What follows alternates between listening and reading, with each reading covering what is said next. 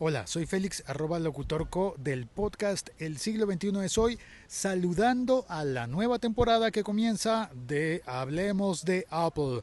Bienvenido arroba Jairo Duque Music con su nueva temporada. Hablemos de nuevas tecnologías. Hablemos de Apple con Jairo Duque. Arroba Jairo Duque Music. Arroba Jairo Duque Music. Este es el podcast Hablemos de Apple. Mi nombre es Jairo Duque. Les doy la bienvenida a este espacio de noticias, historias y experiencias del mundo Apple. Si aún no siguen el podcast, los invito a seguirlo, el podcast en iTunes y a visitar el blog en hablemosdeapple.net donde encontrarán todas las novedades del mundo de la manzana. El episodio de hoy se llama iPhone 10 Plus en camino.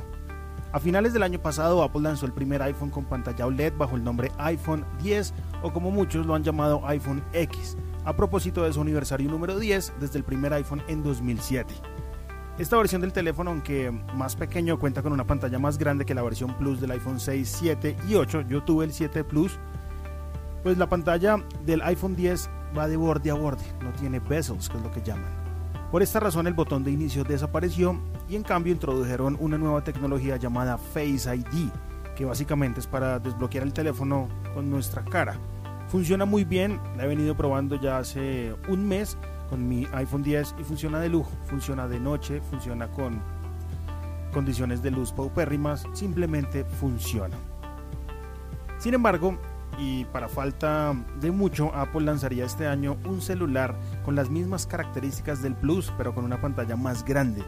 Para hacernos una idea, el iPhone 10 cuenta con una pantalla OLED de 5,8 pulgadas, mientras que el iPhone 10 Plus contaría con una pantalla de 6,4. Bien interesante para los que nos gusta el tamaño grande. La noticia viene de la mano de LG, pues serían ellos los encargados de fabricar estas nuevas pantallas para el iPhone 10 Plus. LG vio sus acciones en aumento después de un informe eh, de que la compañía comenzará a suministrar paneles OLED para la nueva gama de iPhone de Apple según un informe de Financial Times. Electronic Times, que hace parte del Financial, nos cuenta que la firma surcoreana fabricaría más de 15 millones de paneles OLED para la gama de iPhone de 2018. ¿Usted compraría iPhone 10 Plus si ya tiene el iPhone 10? Ojo, para recordar, LG ya es un proveedor de pantallas LCD, que son las que utilizan actualmente el iPhone 8 y 8 Plus. Sin embargo, Samsung domina el suministro de estas pantallas OLED para el emblemático iPhone 10. Ahí hay juegos en camino. LG ha trabajado con Apple durante bastante tiempo, mientras que Samsung lo ha hecho, lo hizo algún tiempo para los procesadores de los teléfonos. Sin embargo, y por cada venta que se haga del iPhone 10, Samsung recibe una platica porque son ellos los que fabrican la pantalla. Y ahora, One More Thing. En esta sección, que es nueva para esta temporada 2018 de Hablemos de Apple, tendré algunas recomendaciones. Y hoy quiero comenzar con una aplicación que se llama Folks. F-O-L-X. Folks es una aplicación para macOS que nos permite descargar casi todo lo que hay en la web y eso incluye, sí, videos de YouTube. Pueden descargarla a través de su sitio web que dejaré en las notas del podcast. Em, pero se los digo por acá, mac.eltima.com. Esa es la marca que hace esta aplicación. Folks está disponible en dos versiones, una gratuita y la otra Pro, que en el caso de la Pro añade funciones que hacen de la aplicación mucho más potentes y muy poderosas. 1. La posibilidad de dividir las descargas hasta en 10 hilos de ejecución para los que conocen de torrents, esto les va a servir muchísimo. 2.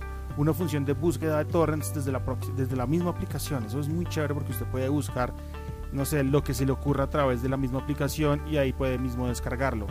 3. Un complemento programador de descargas para iniciar cuando usted quiera las descargas. Entonces yo, por ejemplo, programo que quiero bajar, no sé, una película o un video a las 8 de la noche, lo programo en Folks y él automáticamente me lo va a descargar.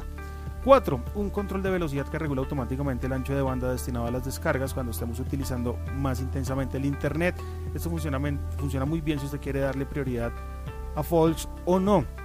Y 5. La posibilidad de descargar videos de YouTube que me parece lo más chévere de esta versión Pro.